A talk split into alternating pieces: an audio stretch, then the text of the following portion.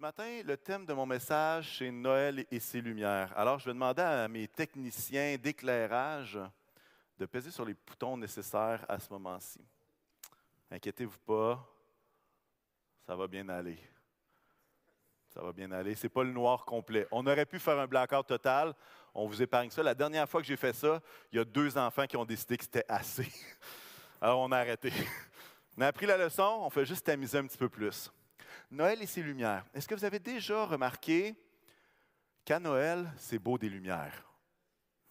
On les voit à gauche, à droite. Vous en voyez certaines sur l'estrade. Vous pouvez imaginer votre sapin.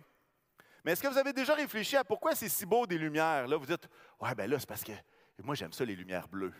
Non, c'est pas juste ça. Il y a quelque chose de plus que juste la couleur qui est évoquée, parce qu'à Noël, il y a tellement de couleurs différentes. Mais je crois qu'on aime particulièrement les lumières de Noël parce que cette période-ci de l'année est souvent la période la plus sombre, celle qu'on voit le moins de soleil. Et puis là, quand on voit ces lumières-là qui s'allument, c'est comme si il y a quelque chose de beau qui se passe. Parce qu'une lumière, lorsque vous l'allumez, lorsque c'est plein jour, elle n'a pas le même éclat que lorsqu'il y a un petit peu plus de noirceur autour. Et d'ailleurs, pourquoi est-ce que c'est si beau la lumière? Ce n'est pas juste la lumière, mais c'est également le contraste entre lumière et noirceur. C'est le contraste de l'ombrage avec la lumière.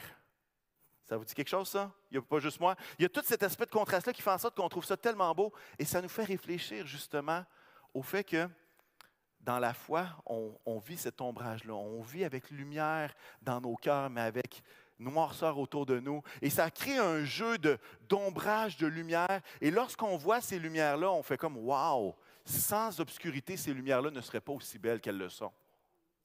Et je crois que c'est un message pour l'Église. L'Église n'a pas à se scandaliser que le monde devient noir. Au contraire, elle doit saisir l'opportunité d'être lumière. Parce qu'il n'y a rien de plus beau qu'une lumière quand c'est le plus sombre possible. Lorsque vous regardez dans le ciel, que vous n'êtes pas dans la ville, mais que vous êtes en campagne, et que vous regardez dans le ciel et vous voyez des étoiles qui illuminent pour vrai, pas des lampadaires, des vraies lumières, des vrais astres dans le ciel, et on fait comme, wow, dans le milieu des ténèbres profonds, il y a ces lumières-là qui allument. Et peut-être que si vous trouvez que les lumières sont très belles dans cette période de Noël, ben en fait, peut-être que c'est parce que vous faites comme moi. Vous voyez que notre monde est rendu de plus en plus sombre et vous vous réjouissez de cette lumière-là qui allume, qui étincelle. Et quand on regarde notre sapin de Noël, souvent on n'allume pas toutes les lumières. Hein? On laisse ça tamiser pour que les lumières renaissent, hein? pour que les lumières soient visibles. Et peut-être que si on voit toutes ces lumières-là d'une façon si belle, c'est peut-être parce qu'on est en train de réaliser le contraste le plus en plus grand entre le monde et la lumière, entre les ténèbres et Christ qui est la lumière. Des lumières. C'est simple, hein? Mais Jésus va nous parler que lui-même est lumière. Et alors que les lumières vont remonter tranquillement, avec nos techniciens de son extraordinaires, on les remercie. Amen. Amen, yes. J'aimerais vous lire un texte qui est d'une beauté sans pareil. Un texte que je trouve magnifique et qui parle de la lumière. Et j'aimerais que vous puissiez noter, lorsqu'on va lire ce passage-là ensemble, j'aimerais que vous puissiez. je les ai même soulignés pour vous aider. Là. Hein, ça, c'est de la grâce. C'est vraiment. Là. Mais, de voir à quel point est-ce qu'il y a ce contraste entre lumière et ténèbres. Et que Jésus est cette lumière-là. En fait, le terme lumière personnifie Jésus. Alors on lit Jean 1. Jésus est devenu lumière. Ça va comme suit. Au commencement, la parole existait déjà. La parole était avec Dieu et la parole était Dieu. Quand on parle de parole, logos, qui représente Jésus. Hein, Jésus était Dieu. La parole était au commencement avec Dieu. Tout a été fait par elle et rien de ce qui a été fait n'a été fait sans elle. En elle, en cette parole-là, il y avait la vie. Et cette vie était la lumière des êtres humains. La lumière brille dans les ténèbres. Et les ténèbres ne l'ont pas accueilli. Il y eut un homme envoyé par Dieu. Son nom était Jean, Jean-Baptiste pour les intimes. Il vint comme témoin pour rendre témoignage à la lumière, Jésus, afin que tous croient par lui. Il n'était pas la lumière, là il parle de Jean, mais il vint pour rendre témoignage à la lumière. Cette lumière était la vraie lumière qui, en venant dans le monde, éclaire tout être humain. Elle était dans le monde et le monde a été fait par elle. Pourtant, le monde ne l'a pas reconnue. Elle est venue chez les siens et les siens ne l'ont pas accueillie. Mais à tous ceux qui l'ont acceptée, à ceux qui croient en son nom, elle a donné le droit de devenir enfant de Dieu. Wow, quel texte magnifique. Un texte qui nous montre l'œuvre de Jésus en venant sur terre, qui était lui-même lumière et qui éclaire tout être humain. Mais non seulement ça, il va dire à tous ceux qui vont l'accepter, à tous ceux qui vont croire en son nom, il va donner le pouvoir, le droit de devenir enfant de Dieu. C'est pas merveilleux d'être enfant de Dieu ce matin? C'est pas merveilleux d'avoir expérimenté cette lumière qui éclaire jusqu'au plus profond de nos cœurs? Cette lumière est la vraie lumière qui éclaire tout être humain.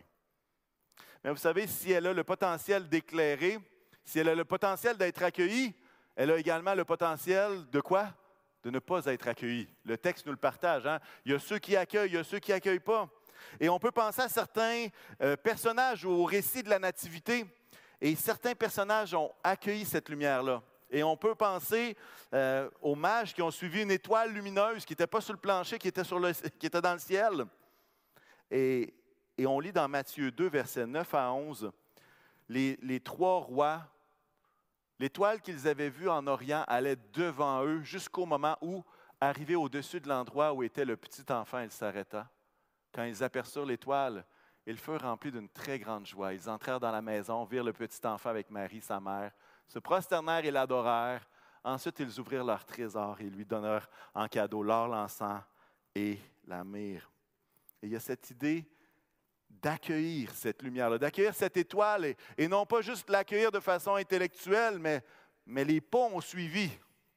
Est-ce que vous comprenez que les mages, ce n'était pas juste un appel irrésistible, il y avait cette lumière-là, il y avait le choix de l'accueillir ou non, et ils ont décidé de suivre, ils ont décidé d'accueillir cette lumière-là pour finalement se retrouver à l'endroit où est-ce qu'ils devaient être, à l'endroit où est-ce qu'ils allaient admirer la lumière du monde. Peut-être que pour eux, cette lumière-là qui bougeait était la chose la plus extraordinaire du monde. Parce que certains commentateurs parlent que ces personnes-là étaient des personnes qui étaient justement plus à, l'ouest, qui étaient probablement des, astrologues, en tout cas des gens qui, regardaient les cieux. Il y avait peut-être toutes sortes de, de pratiques par rapport au ciel, aux étoiles et tout ça. Et, et, c'est comme s'ils voyaient ce phénomène-là devant leurs yeux sans pouvoir croire quest ce qui est en train de se passer. Ils voyaient cette, lumière-là et ils disent Waouh, une lumière qui nous guide et qui, et qui nous mène à quelque part. Qu'est-ce que c'est ce phénomène-là? Peut-être que pour eux, c'était l'apothéose de, de tout ce qu'ils avaient pu voir dans le ciel.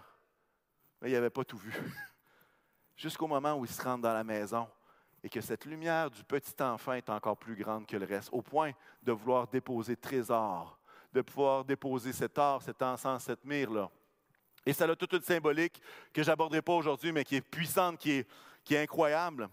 Mais ces, ces mages-là ont accueilli cette lumière qui venait du ciel. Même chose, Pasteur Francis tantôt parlait des bergers.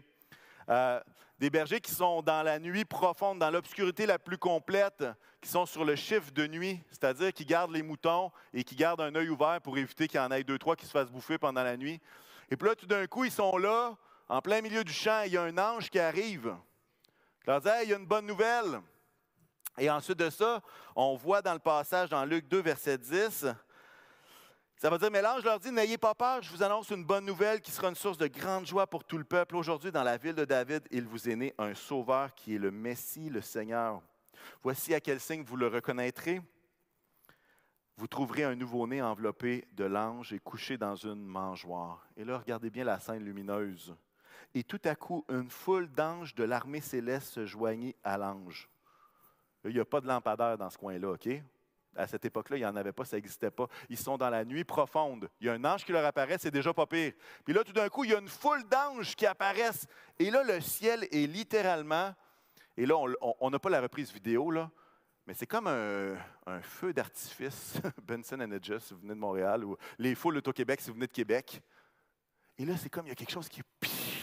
Et cette lumière-là, avec une foule d'anges, devient tellement grande. Mais savez-vous quoi? même si ce spectacle-là était majestueux, ils n'avaient pas vu encore la vraie lumière.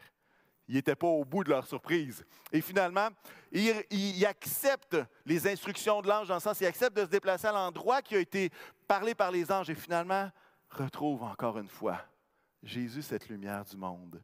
Hein, on peut imaginer qu'une étoile qui bouge ou une foule d'anges dans, dans, une noirceur complète, ça doit, ça doit taper l'œil. Hein? Ça doit être assez impressionnant, ça doit être assez gigantesque et majestueux. Mais c'était rien à côté de cette lumière qui était ce petit enfant qui portait en lui toute la lumière du monde, qui portait en lui la lumière qui éclaire tout être humain. Mais dans ce même récit-là, on voit aussi des personnages qui ne l'ont pas accueilli.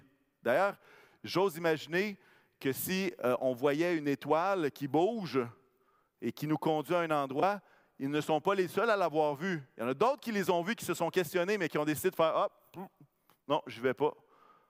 Il a probablement eu, pas eu les mêmes instructions que ces personnes-là qui avaient été averties par le Seigneur. Mais probablement plusieurs personnes ont regardé cette lumière-là sans comprendre, en disant Qu'est-ce que c'est ça, cette affaire-là Ils l'ont regardé de loin, sans comprendre, sans questionner peut-être, sans agir. Et on voit ça encore aujourd'hui. Hein?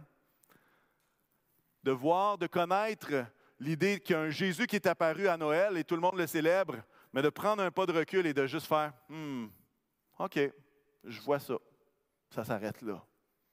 Il y en a qui ont été beaucoup plus actifs dans leur non-réception de cette lumière-là. On pense à Hérode.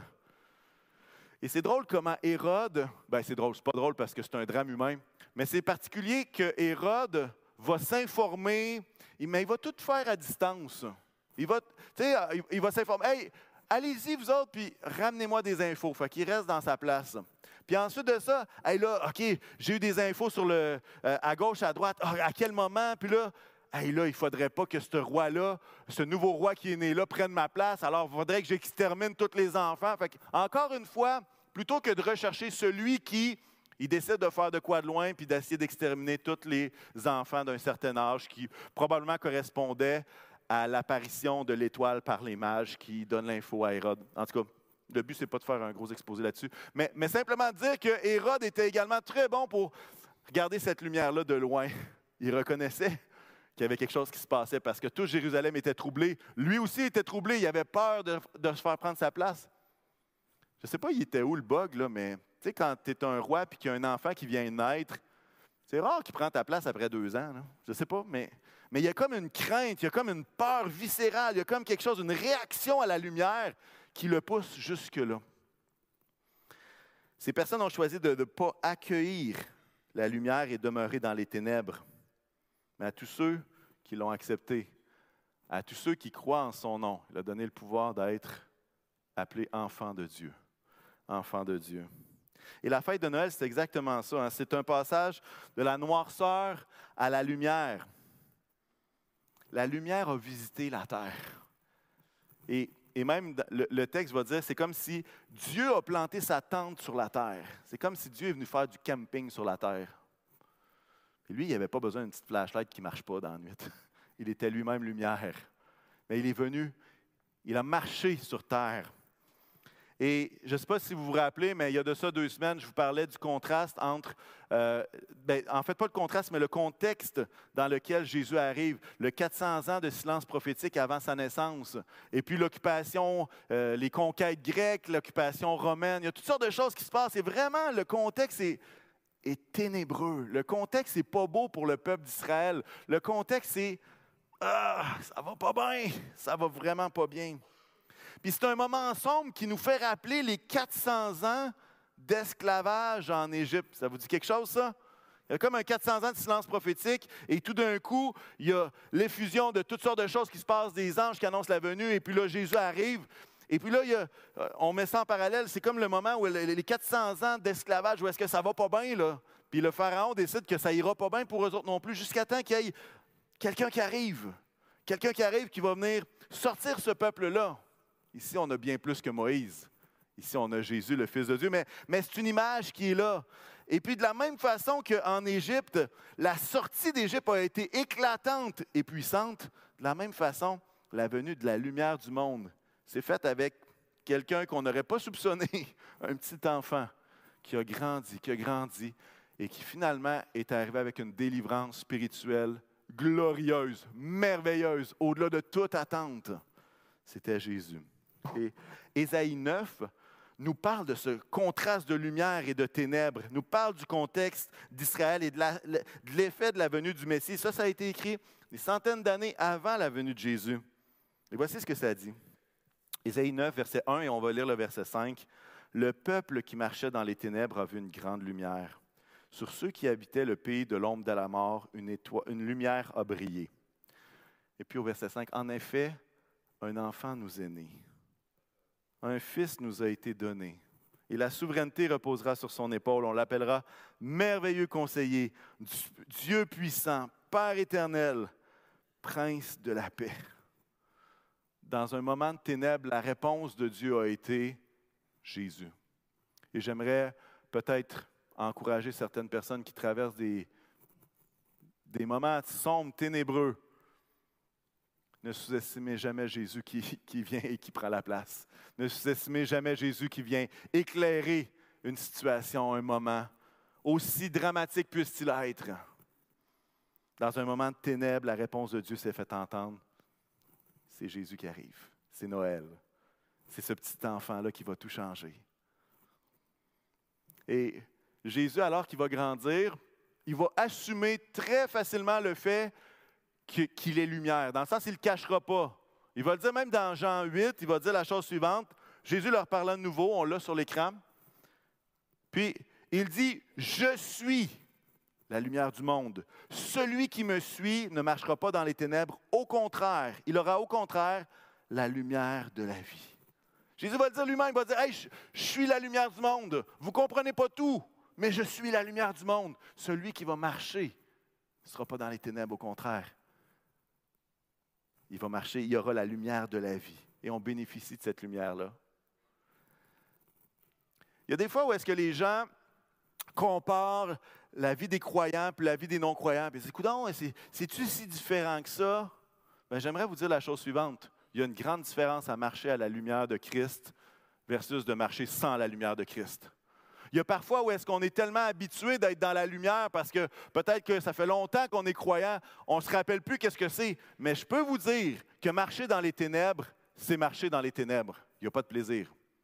Vous avez déjà été la nuit, là, nuit profonde, pas de flashlight parce que justement vous étiez en camping puis les batteries ont encore lâché pour la seule fois de l'année où ce que vous en aviez besoin. Puis là, vous êtes là, puis vous êtes là, j'ai vraiment trop envie, il faut que j'aille à l'espèce de toilette qui est à 500 mètres. Puis là, puis là, tu sais, finalement, tes pas sont beaucoup moins assurés. Tes pas sont hauts. Puis là, tu entends cric, crac, croc. Puis là, tu fais comme, ah oh, non. Le raton laveur va me sauter dessus, c'est sûr. On est craintif. On a de la misère, c'est compliqué. Un jour, nos yeux s'habituent, hein? même dans la noirceur profonde, nos yeux finissent par s'habituer, puis on finit par voir un mètre au-delà de nous autres. Mais vous savez quoi? Il y a des gens dans notre monde qui s'habituent à marcher un mètre devant eux, mais c'est la seule lumière qu'ils voient. Et il y a une différence très grande entre un mètre devant soi et avoir cette lumière-là, la parole qui est une lampe à nos pieds, une lumière sur notre sentier. Amen? Et il y a quelque chose à chérir ici. Il y a quelque chose à chérir dans le fait de ne pas être dans les ténèbres, mais au contraire, de marcher dans la lumière. Et on bénéficie de cette lumière-là. Psaume 36 va dire la chose suivante.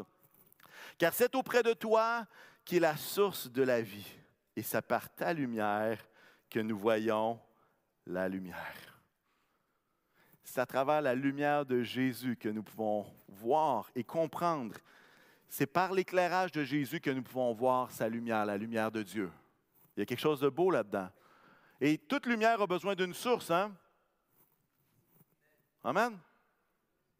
Si je décide de débrancher ça, ben, vous savez ce qui va se passer. Aura pas de lumière. Et là, vous dites, ouais, il y a des lumières ce n'est pas nécessairement de l'électricité. Vous avez raison, une chandelle, ça prend une étincelle, hein? Ça prend une petite flamme qui l'allume. Chaque lumière a besoin de son énergie, sa source. Mais ce qu'on voit ici, c'est que la source de cette lumière du monde, c'est Dieu lui-même. C'est Dieu qui est cette lumière-là. Jésus, lumière du monde. Jésus, lumière du monde. Jésus, lumière de ma vie. Jésus, la lumière. Ça devrait vous faire pas rire, mais ça devrait vous donner un sourire. Parce qu'il n'y a rien comme marcher à la lumière. Il n'y a rien comme marcher à la lumière. Et, probablement que chacun ici, on a expérimenté ce que j'appelle le, syndrome de la switch. Non, ce n'est pas un syndrome, mais l'épisode de la switch. L'interrupteur, pour prendre un terme plus euh, français. Le moment où est-ce que la chambre est toute noire, puis on prend l'interrupteur, puis on fait juste... Puis là, tout d'un coup, la lumière arrive. Ça vous dit quelque chose par rapport à votre vie, ça? Un moment où est-ce que justement on ne comprenait pas ce que Dieu était en train de faire. On ne comprenait pas où ce qui s'en allait avec notre vie et qu'est-ce qui se passait. Et tout d'un coup, la switch s'allume. Et là, notre cœur comprend qu'est-ce, qui est en train de se passer. Notre cœur comprend l'œuvre de Jésus, autant dans sa venue que la croix, la résurrection. Comme on l'a chanté ce matin de façon brillante, on était dans les ténèbres. Et c'est par l'action de Dieu Hein? C'est par l'action de Dieu qu'on peut voir la lumière. C'est toi qui. Non, l'autre. C'est l'autre d'avant, s'il vous plaît. Merci beaucoup. Car c'est auprès de toi qui est la source de la vie. Et c'est par ta lumière que nous voyons la lumière. Amen. Et c'est par cette lumière-là qu'on peut aussi répondre à l'obscurité. Puis là, là c'est le temps. On y va avec la prochaine. Éphésiens. Yes, merci. Ça va parler de notre vie, hein? Car si autrefois vous étiez ténèbres, maintenant vous êtes lumière dans le Seigneur. Conduisez-vous comme des enfants de lumière. Comme notre source est en Jésus, on peut vivre comme des enfants de lumière qui amènent la lumière. On peut demeurer lumière parce que lui-même est lumière. Et j'aimerais vous poser une question. Question pour nous faire réfléchir.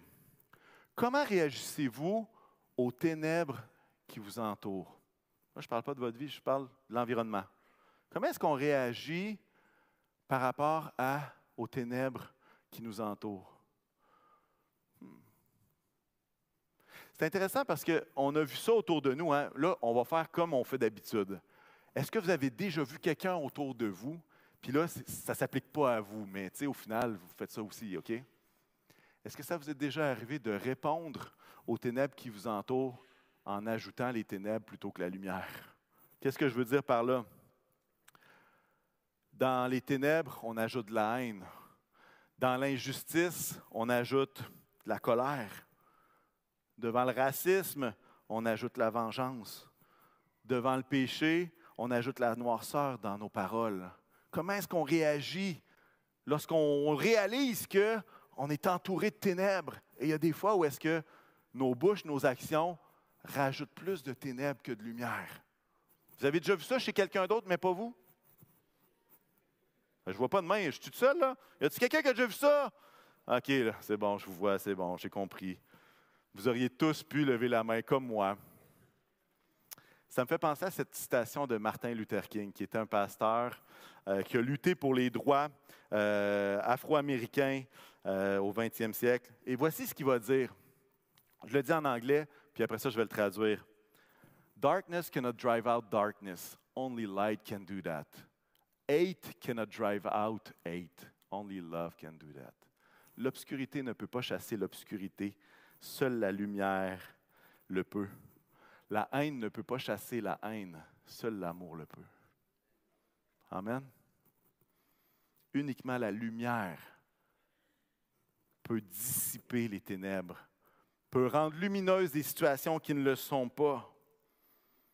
Et l'idée, l'encouragement d'être comme des enfants de lumière, c'est justement de ne pas rajouter de ténèbres à la chose, mais d'ajouter de la lumière. D'ajouter de la lumière. Et oui, il y a des injustices. Et oui, il y a des choses qui se passent qui sont épouvantables. Et oui, notre société ne va pas dans le même sens que euh, la Bible. Fine, c'est correct. Pas parce qu'on le désire, mais c'est là, c'est une réalité. Mais la la vraie question, ce n'est pas comment est le monde. La vraie question, c'est qu'est-ce que je rajoute à l'équation? Qu'est-ce que je rajoute? C'est quoi ma contribution à cette affaire-là? Est-ce que ma contribution, c'est une contribution d'enfant de lumière ou je fais juste rajouter ténèbres par-dessus ténèbres? Jésus est venu non pas pour rajouter des ténèbres, hein? on le voit à travers tous les évangiles.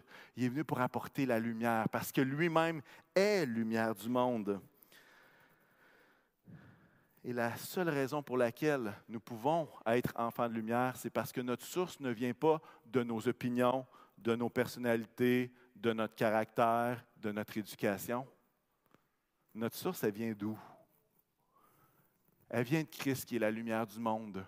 Mais malheureusement, si on s'appuie juste sur notre personnalité, juste sur nos opinions, juste sur les choses qu'on trouve importantes à gauche, à droite, bien malheureusement, on peut avoir tendance à faire exactement ça, à rajouter un paquet de ténèbres sur des ténèbres déjà assez existants comme ça. Mais Christ est notre lumière. C'est à cause de sa lumière qu'on peut être lumière. Et j'aimerais ça qu'on puisse être excité de pouvoir briller dans notre monde. Des fois, on met tellement nos yeux sur les œuvres du diable, on met tellement nos yeux sur les choses qui ne vont pas bien, qu'on oublie que notre rôle, ce n'est pas ça. Notre rôle, ce n'est pas ça. Notre rôle, ce n'est pas d'être des commentateurs des ténèbres du monde. On est appelé à être des enfants de lumière, tout comme Christ est lumière. On est appelé à être lumière du Christ, lumière comme Christ. Et il y a des fois où est-ce qu'on perd de épouvantable à commenter les ténèbres plutôt qu'à juste briller, juste briller. Juste rajouter de l'amour quand il y a de la haine. Juste rajouter de l'encouragement lorsqu'il y a de la vengeance. Juste ajouter paroles pleines de grâce quand il y a des insultes. Hmm. À quel point est-ce que ça peut faire la différence? Ben, c'est exactement ce que Christ a fait. Les ténèbres ne l'ont pas accueilli. Il y a plein de gens qui ne l'ont pas accueilli. Il y a même des gens là, qui étaient là dans la salle pendant qu'ils étaient à côté d'un meurtrier, d'un criminel. Et puis là, le, responsable disait On peut en libérer un des deux. Jésus a fait du bien pendant toute sa vie. Il n'y a pas de ténèbres en lui. Et là, la foule dit Libérez Barabbas, crucifiez Jésus. Ah, je vous le dis, je l'ai déjà dit plusieurs fois, mais si ça avait été juste de moi, il y aurait la foudre qui aurait passé là-dessus, là, ça aurait été pas trop long. Ça aurait senti le poulet rôti trop cuit. Ah non, non, non, non, non. Je veux dire, c'est comme ça n'a pas de sens, là. Ça fait trois ans qu'on guérit chaque malade qui s'en vient. J'arrive avec un message de lumière, puis là, ils choisissent le criminel. C'est comme, notre œil humain ferait comme, non. Mais savez-vous quoi? Jésus n'a pas choisi d'ajouter des ténèbres sur les ténèbres déjà existants. Il a choisi quoi? Il a choisi d'aller jusqu'au bout, en étant lumière jusqu'au bout. Hein, des fois, on, a nos réactions humaines puis on pense que Dieu devrait faire la même chose. Mais Dieu n'a pas fait ça. Dieu est venu ajouter lumière et non pas des ténèbres. Il l'a fait toute sa vie. Vous lisez les évangiles à grandeur, vous allez voir ça. Notre source, c'est Jésus. Et si on puise en Jésus plutôt que juste en nous-mêmes, on est capable d'être lumière. Amen? Amen. Noël et ses lumières. Qu'est-ce que ça pourrait vouloir symboliser lorsque vous regardez votre sapin de Noël, lorsque vous regardez les belles guirlandes que vous avez mis et tous les gars qui, c'est pas la première année qu'ils mettent leur lumière sur leur maison. Fait qu'ils commencent tout de suite à les mettre en octobre parce que quand madame les achète en décembre puis qu'il fait froid, c'est beaucoup moins agréable. Il y en a qui ont de l'expérience. Ceux qui n'ont pas d'expérience, vous êtes obligés de le mettre en grand vent d'hiver parce que là, Noël arrive, là, on ne peut pas mettre nos lumières juste le vin. Là. Qu'est-ce que ça pourrait représenter, ces lumières-là qu'on voit partout? Qu'est-ce que ça pourrait représenter? Bien, en fait, ces lumières, alors qu'on les regarde, peuvent nous représenter ou symboliser que l'obscurité est une réalité. Il y a des gens qui essaient d'être tellement optimistes qu'ils voient les choses tout le temps belles. Ah, ben il n'y a pas de ténèbres, voyons donc. Non, non, il y a des ténèbres, c'est une réalité. Ça ne veut pas dire qu'il faut avoir nos yeux fixés dessus tout le temps, mais l'obscurité est une réalité. Mais aussi, ces lumières-là sont le symbole que la lumière fait toute la différence. La lumière de Christ fait toute la différence. Et la lumière des croyants fait toute la différence. Je ne sais pas s'il y en a qui ont été obligés d'aller magasiner des lumières de Noël pendant cette période-ci.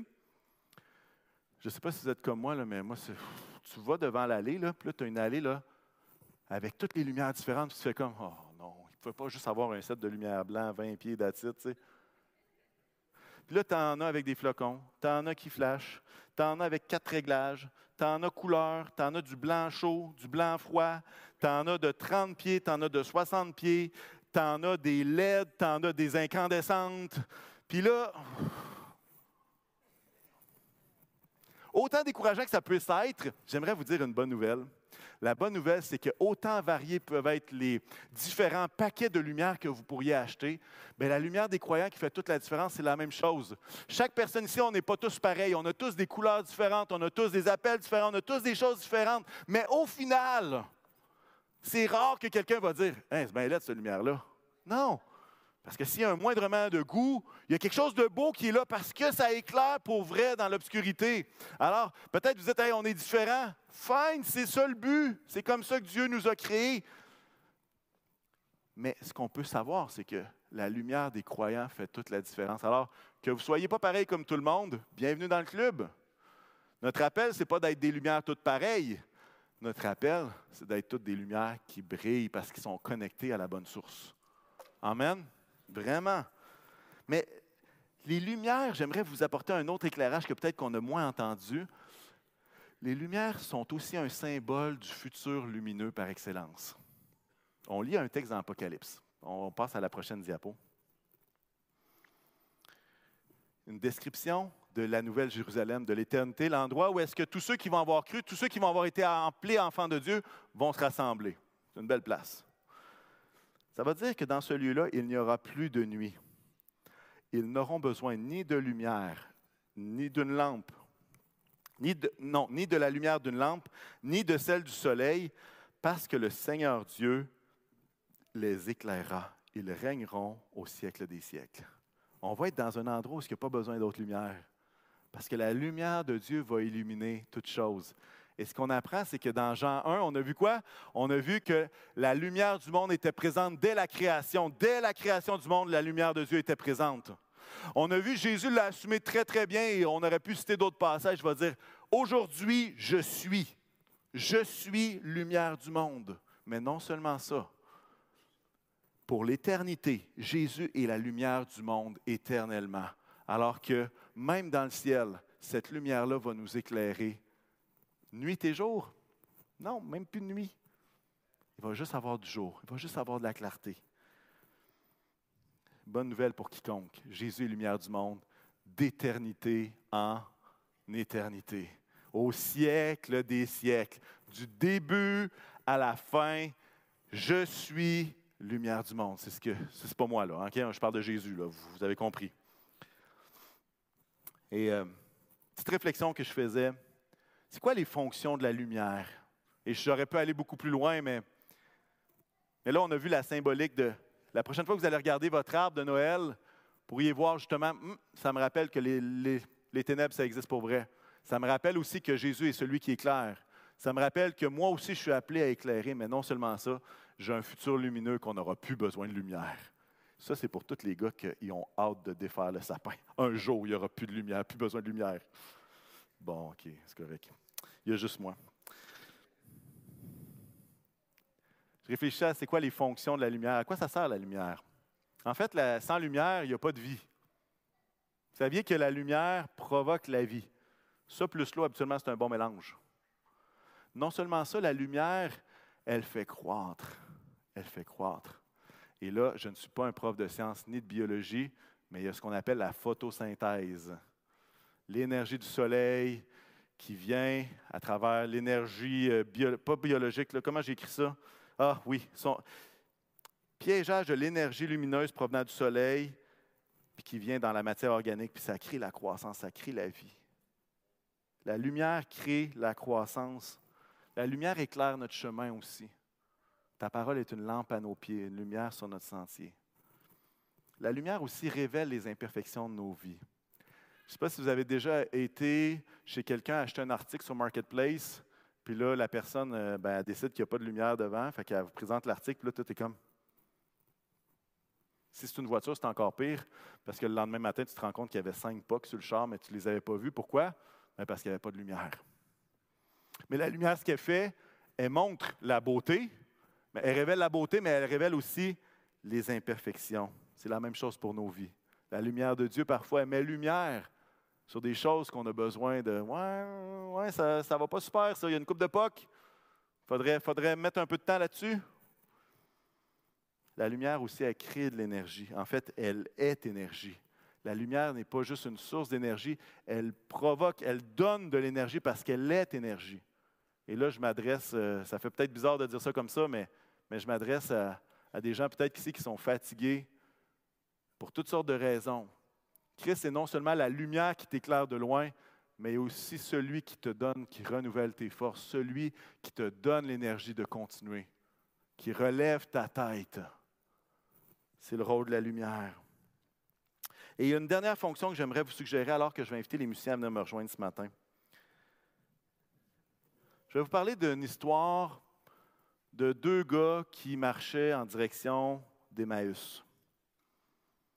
C'est l'histoire de deux gars qui marchent puis qui sont vraiment tristes parce que ça n'a pas marché comme ils voulaient. Les événements se sont succédés puis ce n'est pas ce qu'ils imaginaient. Alors, ce qui se passe, c'est que les deux gars marchent dix, douzaine de kilomètres, ils partent de Jérusalem vers un autre endroit. Et puis là, ils sont tout tristes, tellement tristes qu'on est capable de l'entendre. Et tout d'un coup, il y a un troisième homme qui se joint à eux. En fait, ce troisième homme-là était la lumière du monde, mais leurs yeux étaient empêchés de le reconnaître. Et puis là, commence à jaser avec eux. Qu'est-ce qui se passe? Ah ouais, OK. Puis là, finalement, commence à leur expliquer les Écritures, commence à leur expliquer qu'est-ce que le Messie devait faire, commence à leur interpréter les choses qu'ils ne comprenaient pas. Et comme je vous dis, leurs yeux étaient empêchés de, le reconnaître, fait que eux, ils continuaient de marcher, puis oui, il y avait de quoi qui se passait, mais ils n'étaient pas capables de mettre le doigt dessus. Et tout d'un coup, rendu à un bout du chemin, ils se rendent à un endroit, puis l'idée, c'était qu'il fallait qu'ils arrêtent pour manger parce que la noirceur s'en venait parce que la noirceur était pour tomber.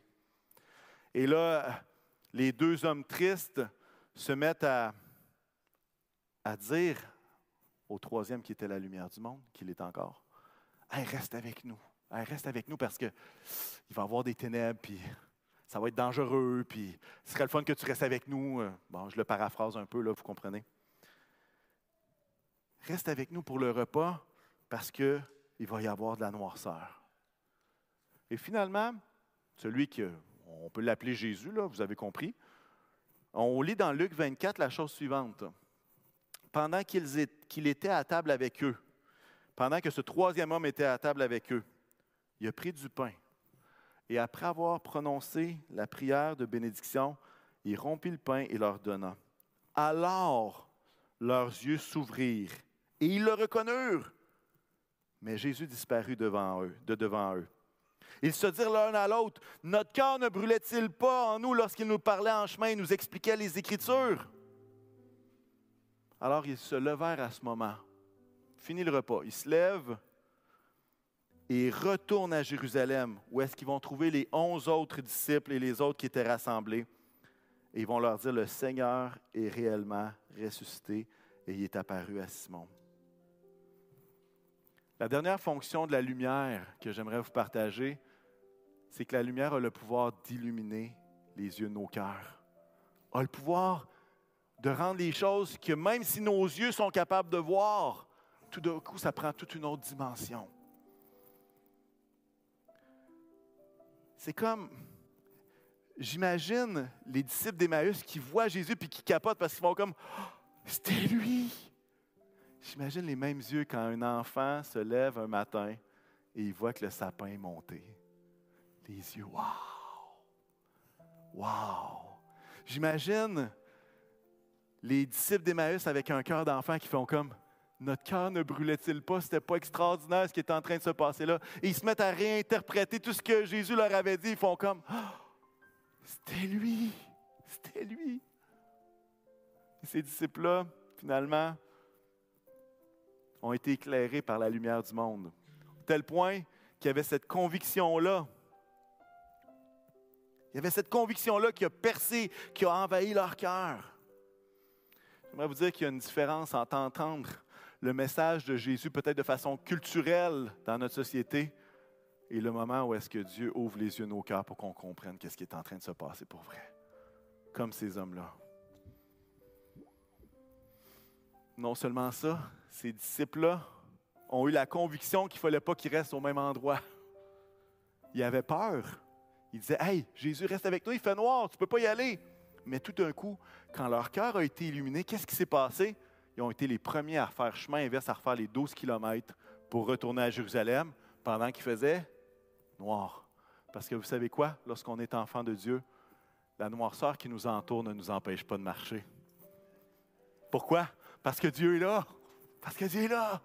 Et il y avait cette conviction-là que, alors qu'il était éclairé, je ne peux pas rester au même endroit. Je ne peux pas rester au même endroit. Il faut que je parle. Ils ont eu la conviction que leur tristesse pendant tout le trajet n'était pas la fin de l'histoire. Ils étaient tristes pendant 10, 12 kilomètres. Puis tout d'un coup, Dieu illumine le cœur. Et finalement, la tristesse de 12 kilomètres devient la joie et l'excitation de 12 autres kilomètres pour aller rejoindre leur gang. Ah, on a vu Jésus. On a vu Jésus. Mon souhait, c'est pas juste que vous passiez un joyeux Noël. Puis honnêtement, j'espère que chacun ici va passer un joyeux Noël. Mais encore mieux, mon souhait premier qu'à Noël, chacun d'entre vous soyez en contact avec Jésus, lumière du monde. Parce que lorsque cette lumière-là perce le cœur, les priorités changent. L'approche n'est plus la même. Alors, je vous souhaite à chacun un Noël en contact avec Jésus, lumière du monde. Dans cette lumière se trouve la direction comme les mages et les bergers. Dans cette lumière se trouve l'espoir comme le peuple d'Israël qui avait vécu 400 ans de misère. Dans cette lumière se trouve l'illumination du cœur comme les disciples. Dans cette lumière se trouve notre espérance ultime. J'aimerais qu'on puisse lire Apocalypse 22. C'est comme le fil conducteur de mes messages. Ça va dire la chose suivante. C'est une vision de cet endroit-là où est-ce qu'on va passer le restant de notre vie, jusqu'à ce que la mort nous réunisse. Puis il me montra le fleuve d'eau de la vie, limpide comme du cristal, qui sortait du trône de Dieu et de l'agneau. Au milieu de la place de la ville et entre les deux bras du fleuve se trouvait l'arbre de la vie. Vous vous rappelez de ça, on en a parlé il y a deux semaines. L'arbre de la vie qui produit douze récoltes, il donne son fruit chaque mois et ses feuilles servent à la guérison des nations. Il n'y aura plus de malédiction. Le trône de Dieu et de l'agneau sera dans la ville. Ses serviteurs lui rendront un culte. Ils verront son visage et son nom sera sur leur front. Il n'y aura plus de nuit. Ils n'auront besoin ni de la lumière d'une lampe ni celle du soleil, parce que le Seigneur Dieu les éclairera et ils régneront au siècle des siècles.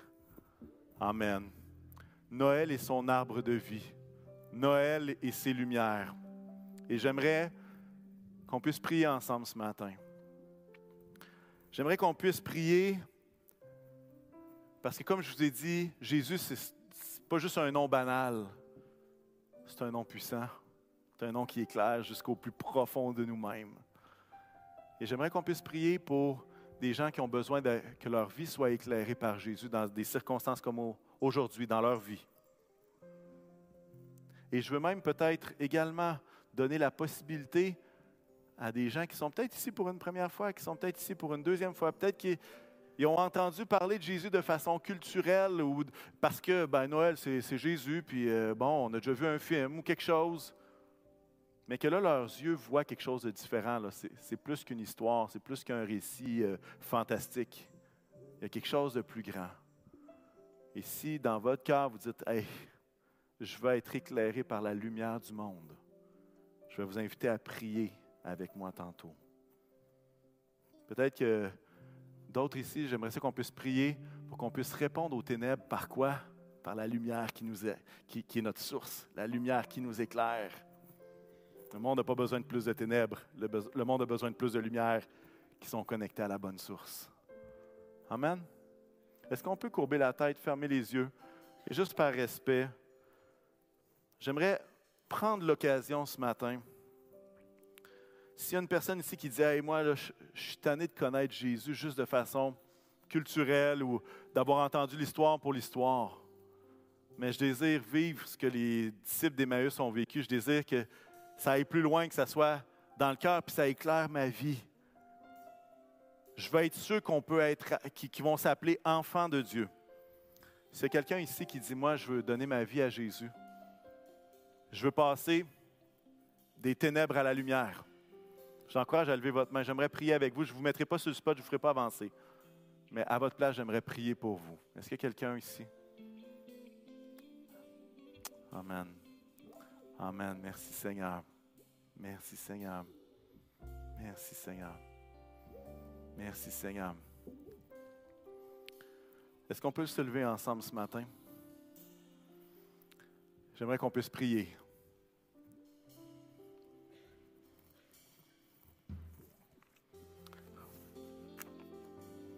Est-ce qu'on peut mettre même nos mains comme ça? Il n'y a pas de vertu magique à ça, mais c'est l'idée d'accueillir la lumière qui est Jésus. Juste accueillir. Comme on reçoit un cadeau, hein? Vous ne recevez pas un cadeau comme ça? Vous voulez le recevoir dans vos mains. OK? C'est juste ça le concept. Et peut-être qu'il y en a ici qui veulent recevoir ce cadeau-là de la lumière de Christ. Et Seigneur éternel, on est devant toi ce matin parce que nous reconnaissons que tu es la lumière, la lumière du monde. Et Seigneur, nous voulons être de ceux qui accueillent ta lumière, de ceux qui accueillent ton œuvre, de ceux qui veulent marcher dans la lumière, aujourd'hui, demain, et jusque dans cette nouvelle Jérusalem, dans ce, lieu que tu prépares pour nous. Alors Seigneur éternel, nous voulons recevoir ta lumière. Éclaire nos vies. Fais grandir ce qui a besoin de grandir. Révèle les imperfections qu'on a besoin de changer. Montre-nous la direction, Seigneur. Aujourd'hui, demain, dans la prochaine année, Seigneur, nous voulons être disponibles, Seigneur, pour toi. Et Seigneur, que ces deux mains qui sont tendues vers toi puissent être celles qui accomplissent des œuvres de lumière dans notre monde, Seigneur. Je te prie, Seigneur, que par ces mains, par nos bouches, Seigneur, nous puissions répandre cette lumière comme toi, tu as répandu ta lumière sur nous. Alors, Jésus, nous te prions, Seigneur, de rendre ces mains, Seigneur, aussi lumineuses que possible, de rendre nos bouches aussi lumineuses que possible, Seigneur. Parce que de la même façon que tu es venu dans un contexte ténébreux, nous voulons également être lumière dans ce, dans ce monde. Alors, Seigneur, prends nos vies, prends nos cœurs, Fais de nous, Seigneur, des hommes et des femmes que leur cœur est illuminé parce que tu l'as éclairé et parce qu'on a décidé de t'accueillir. Jésus, je te prie, Seigneur, pour ta bénédiction sur chacun. Ta bénédiction, Seigneur. Que chacun d'entre nous puissions trouver en toi notre source, notre énergie, le courant qui permet que nous brillons encore, encore et encore. Alors, Seigneur, nous te remercions pour toute ton œuvre. Nous te remercions pour ta lumière qui est venue. Que ton nom puisse être glorifié en toutes choses. Et tous ceux qui sont en accord disent un grand Amen avec moi. Amen. Amen. Amen. Amen.